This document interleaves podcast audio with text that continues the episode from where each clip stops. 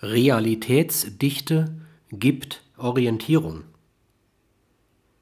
Die zentrale Aufgabe der Vernunft ist die Prüfung der Realitätsdichte von bewussten Motiven, Einstellungen, Haltungen, Orientierungen. Da die Sinnantwort orientierende Funktion hat, kann sie, unter bestimmten Umständen, von der Vernunft auf ihre Realitätsdichte hin überprüft, rational begründet werden